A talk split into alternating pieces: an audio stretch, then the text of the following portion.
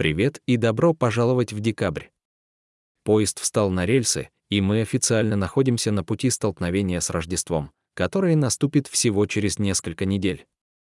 У кого-то это вызывает волнение, у кого-то — ужас, но в любом случае оно приближается для всех нас. Я задаю вопрос, как вы собираетесь пройти через рождественский сезон в этом году? Пройдете ли вы его здоровым, богоугодным путем или будете бежать к финишу, измотанный и потрепанный? Я бы предположил, что вы начнете двигаться по тому или иному пути уже сегодня. Многие из вас видели старую классическую и довольно жуткую киноверсию «Волшебника страны» ОС версию 1939 года. Дороти и ее друзья наконец-то попадают в изумрудный город, и их пугает великий и могущественный Ос. Он приказывает им вернуть ведьмину метлу и исполняет их просьбы. Но когда они, наконец, возвращаются со своим призом, великий волшебник по-прежнему не идет на сотрудничество. И, конечно же, никто не осмеливается задавать вопросы великому и могущественному Азу. Но в самый разгар их переговоров. Тато, маленькая собачка Дороти, подбегает и отодвигает занавеску в углу, чтобы обнаружить там невыразительного человека, управляющего впечатляющей проекционной системой, который всего лишь притворяется могущественным озом. оказывается, вся его бравада — просто болтовня, ведь волшебник притворяется тем, кем он не является, он все это время устраивал шоу. Он не очень велик и не очень могущественен. Знаменитая фраза, которую он произносит в микрофон, звучит так «Не обращайте внимания на человека за занавесом». Мне кажется, эта сцена — отличная метафора того, что многие из вас чувствуют в этот рождественский сезон. Я собираюсь устроить шоу, я собираюсь притвориться, что все в порядке, я собираюсь появляться там, где нужно, улыбаться, когда нужно, притворяться веселым и ярким, но ради всего святого не заглядывайте за занавес. Не обращайте внимания на человека за занавесом. Потому что если вы заглянете туда, то обнаружите невыразительного человека, который пытается создать впечатляющий образ, чтобы все видели. Сегодня мы начинаем серию, которая завершится в театре Ворнер в конце месяца под названием «Рождество за занавесом».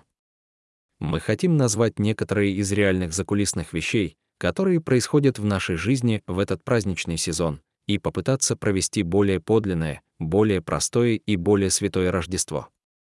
Многие забывают, как завершается сюжет «Волшебника страны Оз».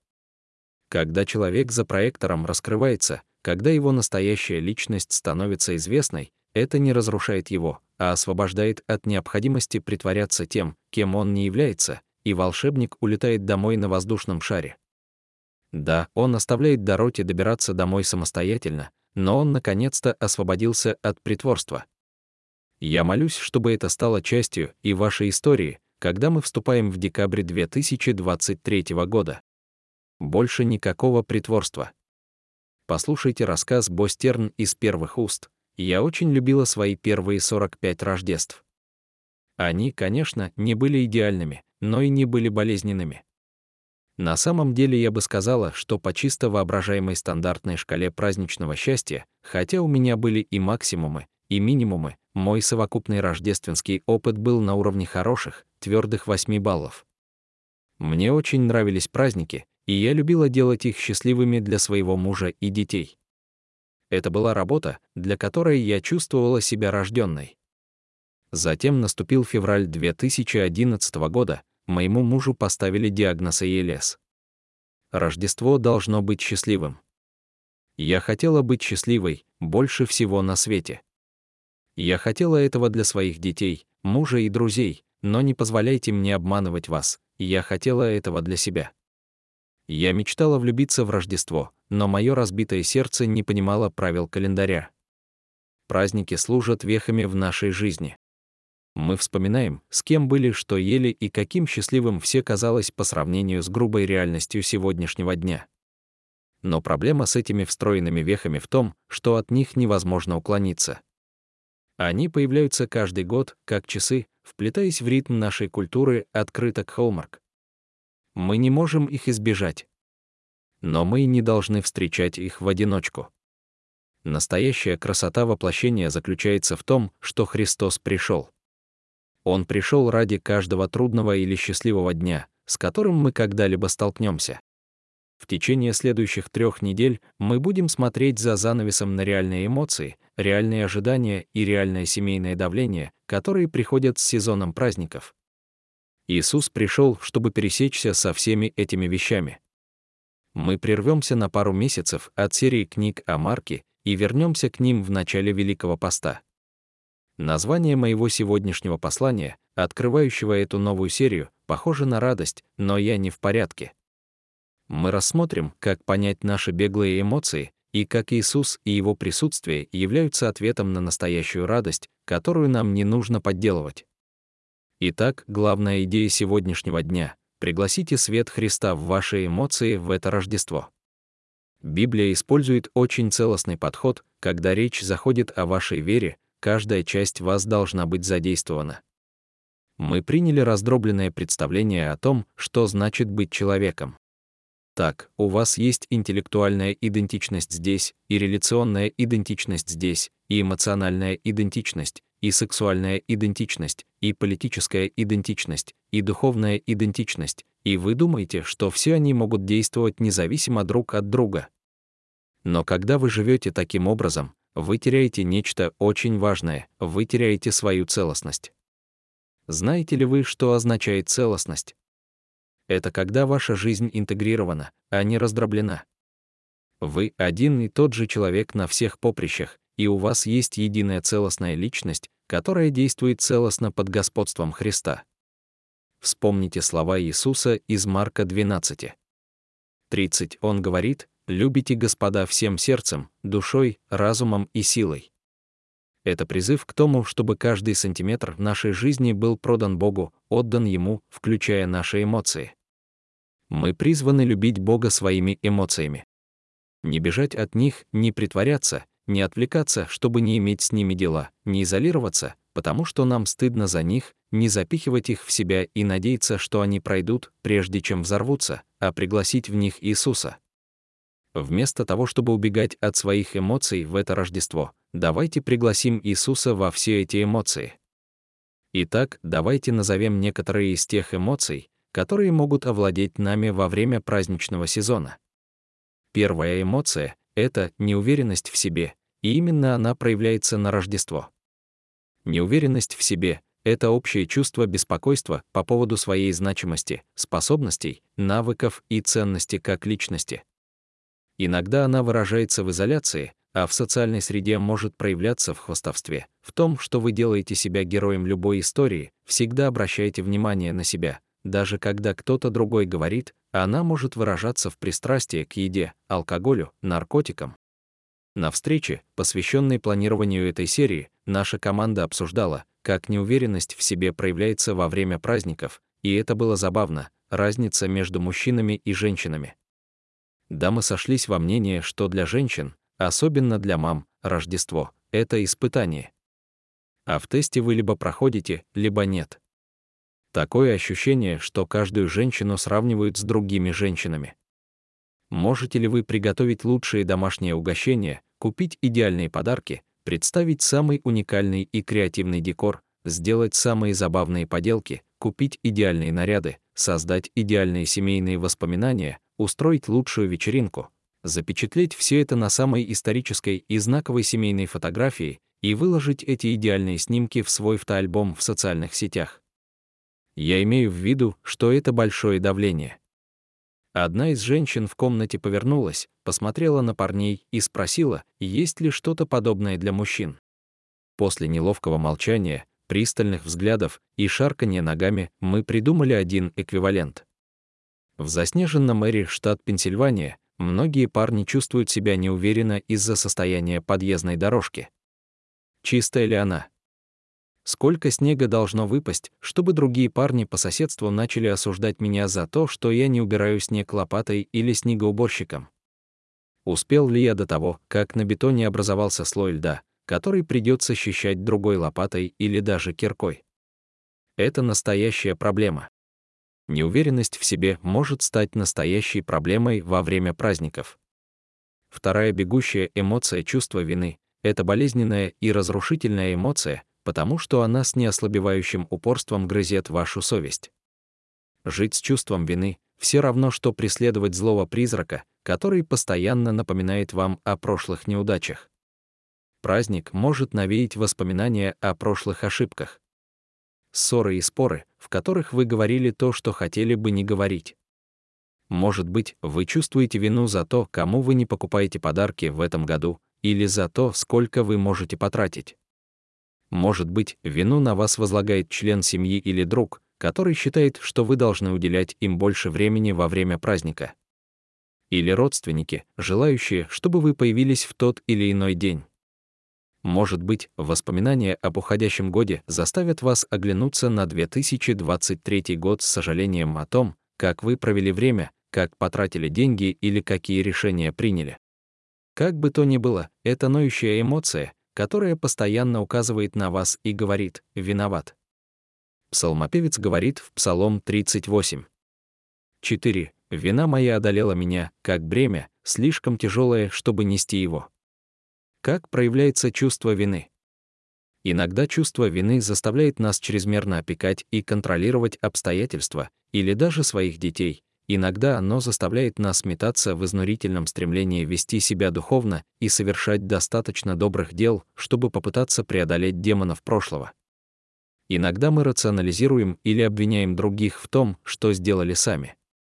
Это была вина моей жены или моих родителей, или моего начальника, или если бы вы только знали, через что я прошел, вы бы тоже так поступили, или иногда люди с неразрешенным чувством вины просто прячутся и надеются, что все пройдет. Гнев, ситуация может стать очень острой. В это время года на нас оказывается столько давления, что даже у нас с кем некоторые из наших самых жестких ссор за все эти годы произошли именно на Рождество. Притчах 16. 32 говорится, кто медленно гнев, тот лучше сильного, и кто владеет духом своим, тот лучше того, кто берет город. Соломон намекает, что управлять своими эмоциями сложнее, чем городом. Это реальный разговор. У вас есть проблемы с гневом. Позвольте мне задать пару диагностических вопросов. Вызывают ли у вас непропорциональную реакцию мелкие раздражители? Что-то проливается за ужином или компьютер перезагружается посреди проекта, и вы выходите из себя. Часто ли вы склонны к конфликтам? Например, вы всегда находитесь в центре какого-то спора или не в ладах с тем или иным человеком. Вините ли вы других в своих вспышках? Она меня разозлила. Он сказал мне то-то и то-то, и это просто вывело меня из себя. Это они виноваты в том, что я вышел из себя. А как насчет этого, считаете ли вы, что тот, кто едет медленнее вас, идиот, а тот, кто едет быстрее вас, маньяк? Может ли один пост в социальных сетях мгновенно вскипятить вашу кровь? Тогда, возможно, в вашей жизни есть немного гнева. А гнев имеет свойство заслонять собой все остальное. Из всех эмоций гнев способен взять все под контроль, и внезапно вы делаете или говорите вещи, о которых потом, когда успокоитесь, будете вспоминать с большим сожалением. Что такое гнев? Когда вы действительно останавливаетесь и задумываетесь об этом, то в большинстве случаев гнев уходит корнями в ощущение того, что вы вышли из-под контроля, а затем пытаетесь вернуть себе контроль над людьми и обстоятельствами вокруг вас. Другими словами, вы хотите, чтобы все всегда шло по-вашему. И если они идут не так, как вам хочется, вы впадаете в ярость. Четвертая эмоция бегства — печаль. Послушайте псалмопевца, Псалом 38. 6. 8 Я преклонен и низвержен, весь день хожу в скорби. Спина моя наполнена жгучей болью, нет здоровья в теле моем. Я немощен и совершенно раздавлен, я стону в муках сердца. Некоторые из вас имеют дело с постоянным чувством печали и уныния, которое может привести к тому, что негативные обстоятельства захлестнут и измотают вашу жизнь. Особенно во время праздников, когда воспоминания о лучших днях могут преследовать вас. Возможно, вы потеряли кого-то из близких, и у вас остались воспоминания о совместных праздниках, или у вас начался новый сезон жизни, и вы тоскуете по тому, как все было раньше. Эта грусть часто переходит в депрессию. В книге «Лекции для моих учеников» знаменитый пастор и евангелист Чарльз Сперджин написал, приступы депрессии бывают у большинства из нас. Как правило, жизнерадостные, мы можем время от времени впадать в уныние. Сильные не всегда бодры, мудрые не всегда готовы, храбрые не всегда мужественны, а радостные не всегда счастливы. Бывают железные люди, но, конечно, ржавчина боится даже их. Это так проницательно. Даже мужчины и женщины, которые кажутся сделанными из железа, могут бороться с ржавчиной, когда подвергаются воздействию слишком многих элементов. Периоды сильной печали могут сопровождаться такими признаками, как резкая потеря или набор веса, слишком много или слишком мало сна, потеря интереса к хобби и вещам, которые раньше вам нравились, усталость, трудности с концентрацией внимания или принятием решений, раздражительность. Но грусть может стать изнурительной, когда она переходит в депрессию как будто вы находитесь в темной пещере и не можете найти выход, и вас почти парализовало, чтобы двигаться. Так что же делать с этими беглыми эмоциями? Как нам любить Бога сердцем, душой, разумом, силой? Как мы любим Его изнутри? Я хочу напомнить вам, что чувства — это Божий дар. Они не плохие и не злые, они служат благочестивой цели и могут быть источником огромного исцеления и духовного роста. Они действуют как датчики на приборной панели нашего автомобиля, давая нам представление о том, что происходит под капотом. Мы должны быть очень благодарны за эмоции. Консультант, с которым я работаю, часто говорит мне, что эмоции — это вестники наших глубочайших ценностей. Они посылаются, чтобы передать нашему сознательному разуму и нашей слишком занятой жизни сообщение о том, что происходит нечто, требующее нашего внимания. Как мы можем привнести свет Христа в наши эмоции в это Рождество? Знаете ли вы, что посреди всего этого мы все еще можем воплощать радость на самом глубоком уровне? Мы слышим о радости сезона, мы поем радость всему миру, но может ли радость действительно прорваться сквозь наше сокрушение? В чем же ответ? Я хочу обратить ваше внимание на удивительный пророческий рождественский отрывок из Ветхого Завета в главе 9 Исаии. Это напоминание о том, что в сезон бурлящих эмоций свет Христа не для тех, у кого все в порядке, на самом деле Рождество для усталых. По словам Сэма Олбери, вещи, которые делают жизнь тяжелой, часто становятся еще хуже в Рождество. В культурном плане мы превратили Рождество в вопрос производительности.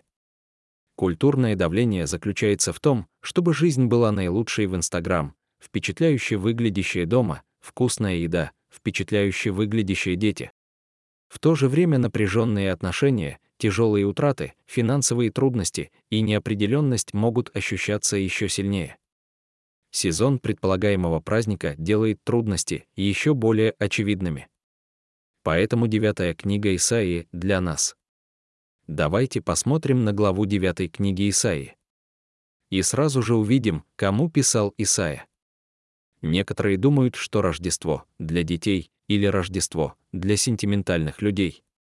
Нет, Бог пришел на землю не для того, чтобы поздравить успешных людей или похвалить тех, у кого жизнь сложилась.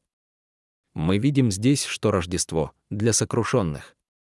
Об этом говорится в 9, 1, 2, но не будет уныния для страждущей прежнее время он привел в презрение землю Завулонову и землю Нефалимову, а в последнее время прославил путь морской, землю за Иорданом, Галилею народов. Люди, ходившие во тьме, увидели свет великий, те, кто жил в стране глубокой тьмы, воссияли. Прежние времена царили мрак, страдание, презрение. Но к этим эмоциям добавляется обещание, что Бог сделает что-то особенное в последние времена в этой стране, которую он называет Галилеей народов. И если Бог собирается совершить нечто грандиозное, то разве не должно это начаться в божественной штаб-квартире, в Иерусалиме, а не в Паданквилле, не в захолустье, никто даже не слышал о Галилее. Да и назвать ее Галилеей народов было бы преувеличением. Да это вообще нигде. Но это первая подсказка о том, что Бог собирается явиться к сокрушенным. Пришествие Иисуса не содержит ни одного из признаков, которые этот мир счел бы успешным, начиная с места его рождения. Подумать, что спасение придет из Галилеи, было пощечиной любому уважаемому религиозному человеку, ожидавшему прихода Мессии. Но уловили ли вы обетование в стихе 2? Люди, ходившие во тьме, увидели великий свет. Затем он говорит, что на самом деле они жили в стране глубокой тьмы. Фраза «глубокая тьма» — это необычное сложное слово, созданное Исаией. Оно буквально означает тень смерти, тех, кто живет в тени смерти. Оно берет идею тьмы и идею смерти и соединяет их вместе. Кто-нибудь когда-нибудь чувствовал, что живет в смертной тени? Что вы идете по стране глубокой тьмы? Вот отличная новость. В нашем отрывке говорится, что на них воссиял свет. Опять же, буквально это еврейское слово означает вспышку света. Таким образом, в оригинале предложение звучит так «для тех, кто живет в смертной тени, вспыхнул свет». Жизнь возможна для людей, находящихся в смертной тени. На протяжении всей Библии слово «свет» и «жизнь» используются вместе довольно часто. Почему? Потому что жизнь невозможна без света. Некоторое время назад в журнале «Популярная наука» была опубликована статья, в которой проводился небольшой мысленный эксперимент и представлялось, что произойдет, если солнце просто погаснет. Не будет больше солнечного света. Отличная идея для размышления, не так ли? Знаете, что бы произошло? Во-первых, если бы солнце внезапно погасло, то к концу одного дня во всем мире было бы 0 градусов. К концу года по всему миру температура была бы на 100 градусов ниже нуля и стабилизировалась бы где-то на уровне 400 градусов ниже нуля. С этого момента температура на Земле была бы такой.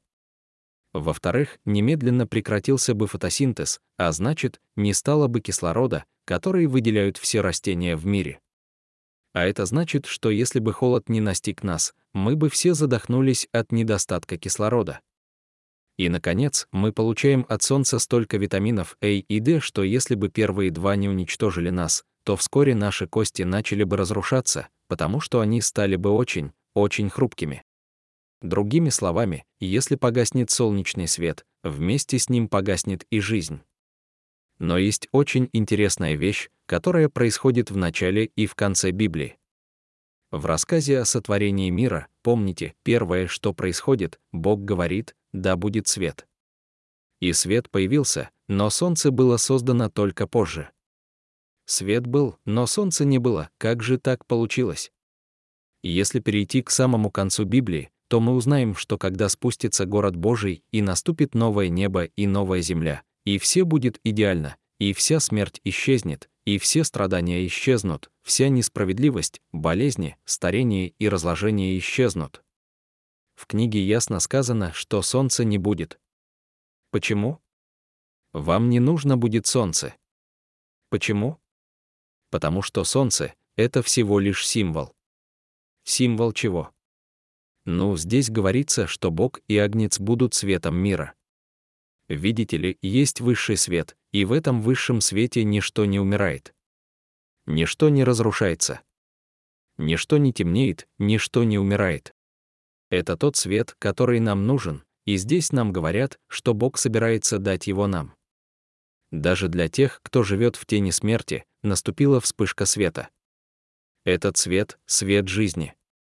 В шестом стихе, самом известном стихе из этого текста, мы получаем некоторое определение этой вспышки света, которая приходит в Галилею.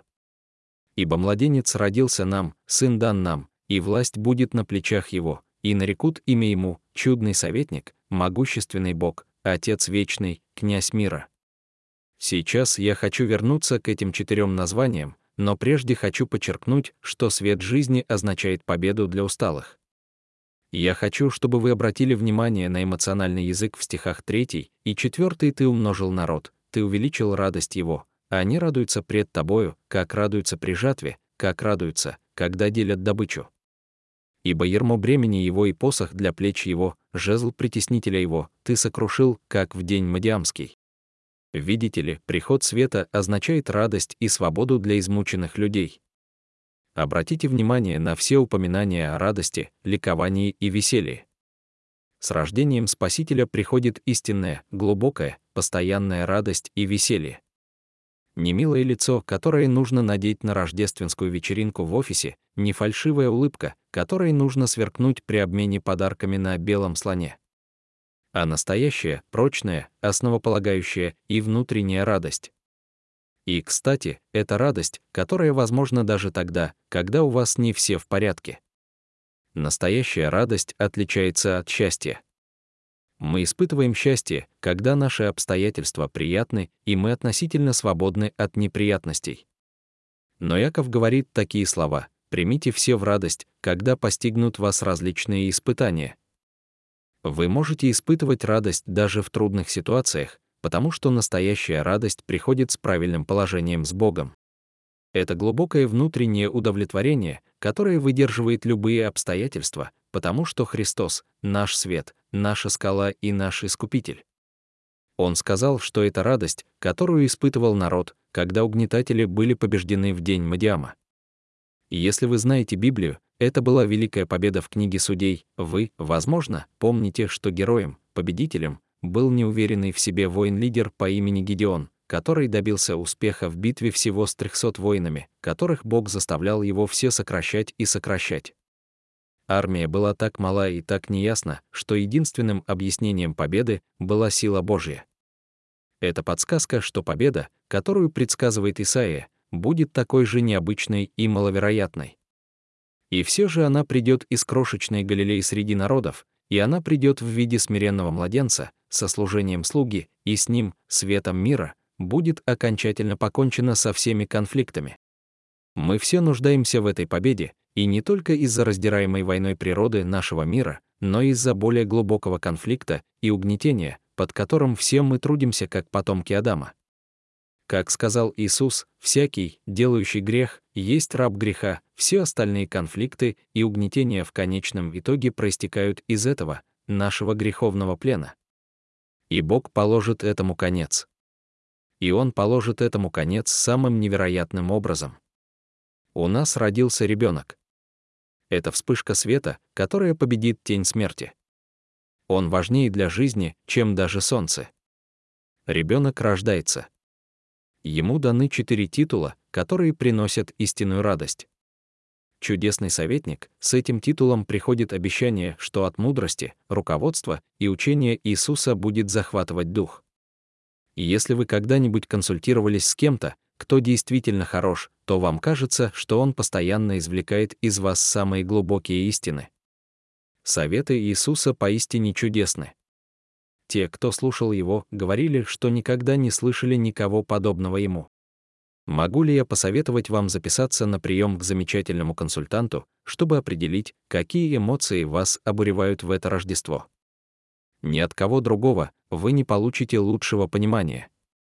Второе название «Могущественный Бог» этот заголовок напоминает о том, что нет лучшей реакции на Иисуса, чем поклонение Ему. Он — могущественный Бог. Джон Стот однажды сказал, если вы посмотрите на людей, которые действительно общались с Иисусом при Его жизни и слышали Его утверждения, то у них есть только три возможных варианта реакции на Него. Вы либо ненавидели его и пытались убить за то, что он утверждал, что он Бог, либо до смерти пугались его безумия и убегали так далеко, как только могли, либо падали ниц и поклонялись ему, отдавая ему всю свою жизнь. Вы ненавидели его, боялись его или поклонялись ему. И если вы один из тех, кто поклоняется, это значит, что вы приняли его. Вы отдали ему свою высшую преданность. Вы сказали, благодаря тебе я буду вставать каждый день, чтобы жить ради тебя. Но никому он просто не нравился. Никто просто не думал, он вдохновляет. Он мне нравится. Я стараюсь учиться у него. Многие люди пытаются делать это сегодня, а Иисус не оставил такой возможности. Вы не можете просто восхищаться им. Поэтому позвольте мне бросить вам вызов, Найдите время, чтобы погрузиться в Божье могущество в это Рождество. Третье название — три. Отец Вечный, мы иногда поем эту песню «Ты хороший, хороший Отец». Я понимаю, что у некоторых из вас не было хорошего отца, и мысль о том, что Бог, ваш Отец, не слишком помогает вам. Но Он — хороший Отец. Он – идеальный пример для подражания, идеальный проводник, он дает лучшие советы. Он заботится о беспомощных и укрепляет слабых. Он никогда не устанет заботиться о вас и дарить вам хорошие подарки. Позвольте мне призвать вас оставаться на связи с Иисусом и своей духовной семьей в это Рождество. Из-за нашей занятости легко отложить веру на второй план и пропустить духовные возможности, но оставайтесь на связи с вашим вечным Отцом и вашей духовной семьей. Один из самых простых способов сделать это — могу ли я просто предложить вам вернуться к этой серии проповедей? сделать ее приоритетной в своем календаре. Если вы здесь новичок, просто скажите, я собираюсь выделить хотя бы час в неделю в течение следующих трех недель, чтобы уделять приоритетное внимание своей душе, приходя в церковь. И, наконец, четвертое название «Князь мира» этот младенец вырастет, чтобы обеспечить истинный и вечный мир между нами и нашим Богом, мир настолько сильный, что он проложит себе путь во все отношения и, в конечном счете, во все творения. В конце своей жизни Иисус сказал своим последователям, «Мир оставляю вам, мир мой даю вам. Не так, как мир дает, я даю вам. Да не смущается сердце ваше, и да не устрашается». Многие из вас знают, что в это Рождество наш мир отчаянно нуждается в мире. И не только миру там, но и миру здесь. Не только через океаны, но и через улицу, через коридор в школе, через комнату отдыха на работе, а некоторые из вас — через обеденный стол. Вот мой вызов. Станете ли вы посредником мира в ваших отношениях в это Рождество? Иисус Христос пришел на Рождество, но Он не просто пришел. Он был дан. Ибо младенец родился нам, сын дан нам. Иисус не просто пришел. Он был дан как дар. Это главное событие Рождества и всех подарков. Иисус был дан. Ибо так возлюбил Бог мир, что отдал Сына Своего Единородного. Иисус не просто пришел. Он был даром. В одном месте Павел настолько потрясен мыслью об этом, что разражается хвалой и говорит благодарение Богу за его неизреченный дар, невыразимый дар. Он не поддается описанию. Он непостижим. Всякий раз, когда Павел думает об этом, даже на какое-то время, его воображение и сердце взрываются. Это и есть настоящая радость. В это Рождество нам не нужно говорить, это похоже на радость, но я не в порядке, вот откуда берется настоящая радость. Несмотря на наши обстоятельства, несмотря на наши испытания, несмотря на нашу боль, нам рождается ребенок, нам дается сын. И потому что вспыхнул великий свет, вы можете иметь истинную, настоящую, продолжительную и подлинную радость. В течение всей этой серии мы собираемся создать здесь, на наших службах, некоторое пространство. Среди спешки и суеты мы хотим, чтобы это было мирное пространство, где вы сможете соединиться с этим дающим дар Богом и князем мира. В нашем плане Ювержин, как и в наших личных служениях, мы собираемся практиковать уединение и общение с Богом в реальном времени. Поэтому я приглашаю вашего ведущего подняться и провести вас через это время сейчас. Благословите Бога, и я люблю вас, ребята. Станьте неподвижно как можно меньше, отвлекайтесь, отложите все, включая телефон. Сделайте 10 глубоких очищающих вдохов, с каждым вдохом беззвучно молитесь «Христос, сияй светом Твоим». Ваш разум может разгуляться, но первые несколько мгновений отдохните в Божьей любви.